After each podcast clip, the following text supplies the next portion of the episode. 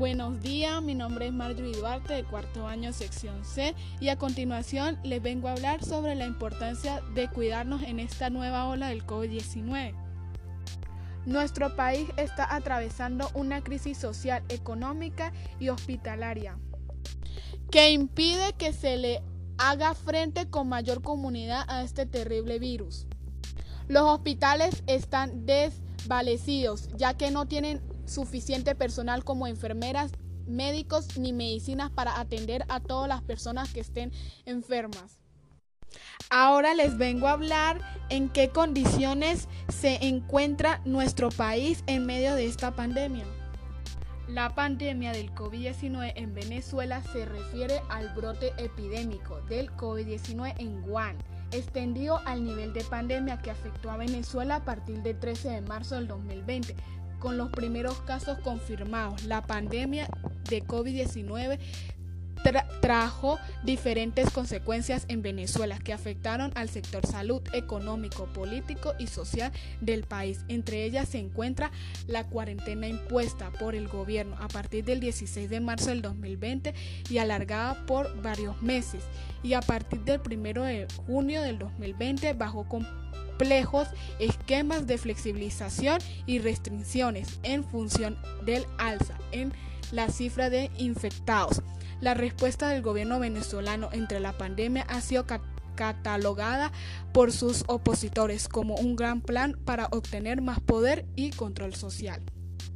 Desde mi casa, mi familia y yo hemos sobrellevado esta, esta situación cumpliendo con las medidas básicas del cuidado para el COVID-19, las cuales son no compartas tus objetos personales, vasos, potes de aguas y cubiertos. Prohibido tocarse la cara. Todas las personas que viven juntas en la casa deben lavarse bien las manos y con frecuencia lavarse con agua y jabón durante mínimo 20 segundos o use gel antiséptico o desinfectante para manos que contengan alcohol. Debemos también quedarnos en casa y no estar saliendo si no, no es necesario. Como primero debemos cumplir con las normas de bioseguridad personales para cuidarnos y cuidar a los demás, evitando ser contagiados y en caso de presentar malestar y evitar contagiar a quienes nos rodean.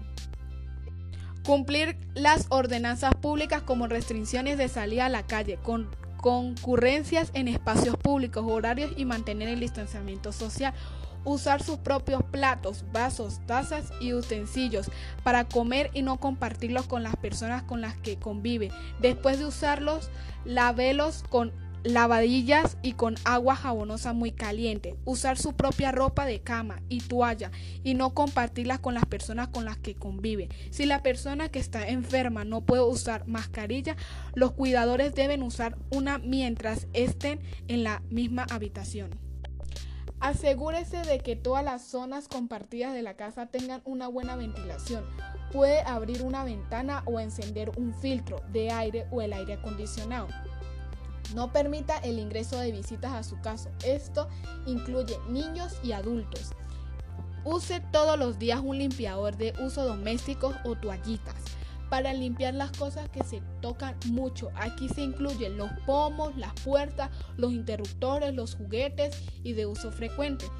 Los controles remotos, las manillas y los tiradores de las cadenas del inodoro, las encimeras y los teléfonos. Mantenga los juguetes de los niños enfermos separados de otros juguetes de ser posible. Mantenga a mano pañuelos en caso de que necesite toser o estornudar. Si estás cuidando a alguien que tiene COVID-19 o presenta síntomas, siga tomando esas precauciones hasta que su médico o el departamento de salud local le indique que es seguro dejar de hacerlo. También informen a las personas que pueden haber estado en contacto cercano con las personas infectadas. Estas personas pueden hablar con su médico o con el departamento de salud local sobre hacerse la prueba o ponerse en cuarentena. La persona enferma debe quedarse en casa a menos que necesite atención médica, hablar por teléfono o hacer una llamada por video con familiares y amigos. Limpien los artículos usados por las personas enfermas como teléfonos y computadoras antes de que otro miembro de la familia lo use. Bueno, y gracias a esas normas, mi familia y yo nos hemos mantenido sanos. Por eso te recomiendo que tú también lo hagas, porque si te cuidas, cuidas a los demás. Y esto ha sido todo por hoy. Me despido esperando que estén muy bien y nos escuchamos en la próxima.